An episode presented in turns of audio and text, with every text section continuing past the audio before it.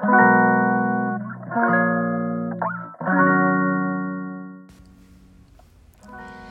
のラジオは当たり前の毎日をもっと楽しくをテーマに配信していくラジオです。こんにちはカナリアかなこです。今日は定期的に通っている女性診療科に行ってきて先ほど帰ってきました。女性診療科って何？と初めは思ったんですが女性の心と体に配慮し総合的に診療するところだそうです。去年の2月頃から私は心と体の調子が悪くなり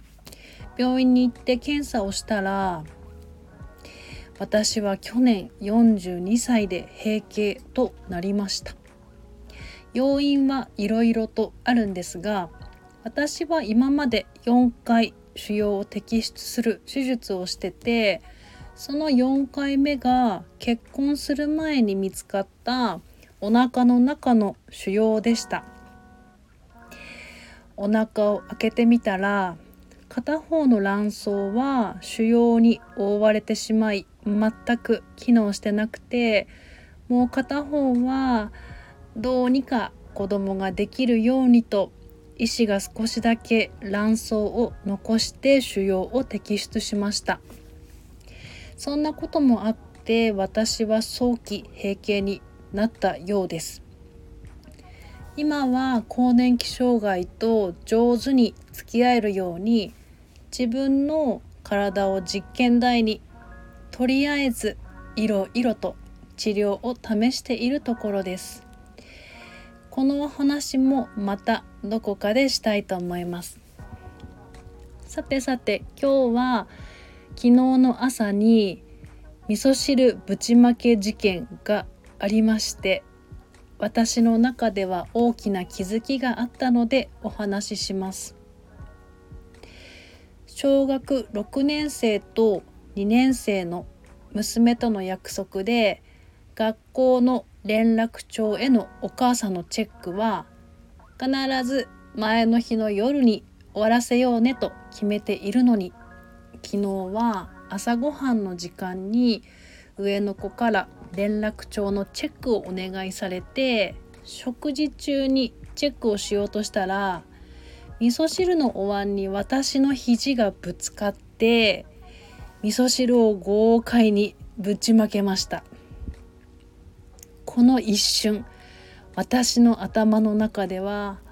もう前の日にチェックする約束なのに朝になってからお願いするからこんなことになっちゃったんでしょと味噌汁をぶちまけたことを上の子のせいにしようとする私がいたんです。それにすぐに気づいてハッとしてこれを言葉に出さずに済みました。よーくと考えたら味噌汁をぶちまけたのは私であり上の子の連絡帳とは何の関係もないんです。それを私は私は悪くない悪いのは上の子だと我が子に罪悪感を植え付けるところでした。口に出さなくてよかったなぁと投稿した子どもたちの背中を見て胸をなで下ろしました。いろんなことを思い返すと無意識で私は悪くない。悪いのは相手だと相手に罪悪感を植え付ける言い方をしていることってありませんか？私はあるなぁと反省しました。これは夫婦親子友人関係職場関係にも言えることだと思います。そしてそれは私の場合子供の頃から母から何か問題があるとこれは私のせいじゃないよねってことも最終的には私が悪いことにされててお母さん権力を振りかざしていたので悲しかったし嫌だったし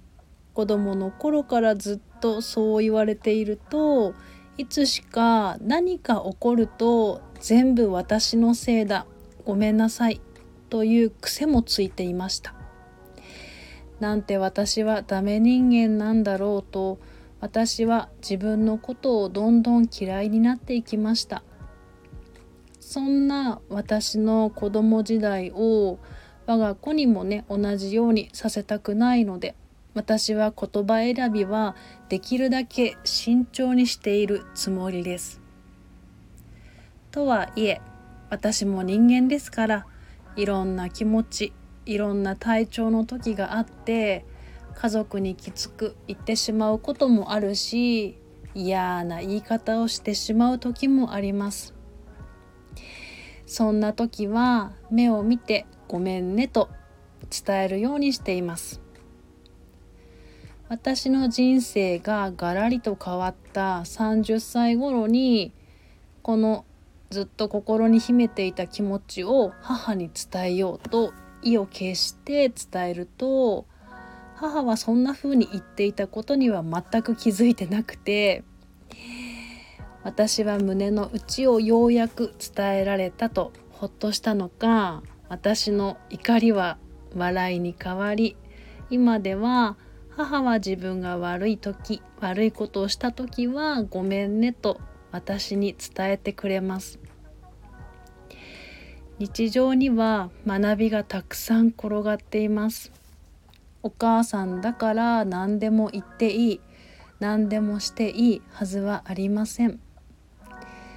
我が子にもちゃんとごめんなさい。ありがとうを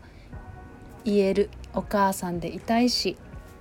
思いやりのある言葉で子育てをしたいです。それでは今日も心穏やかにポジティブな一日でありますようにまた次のお話で。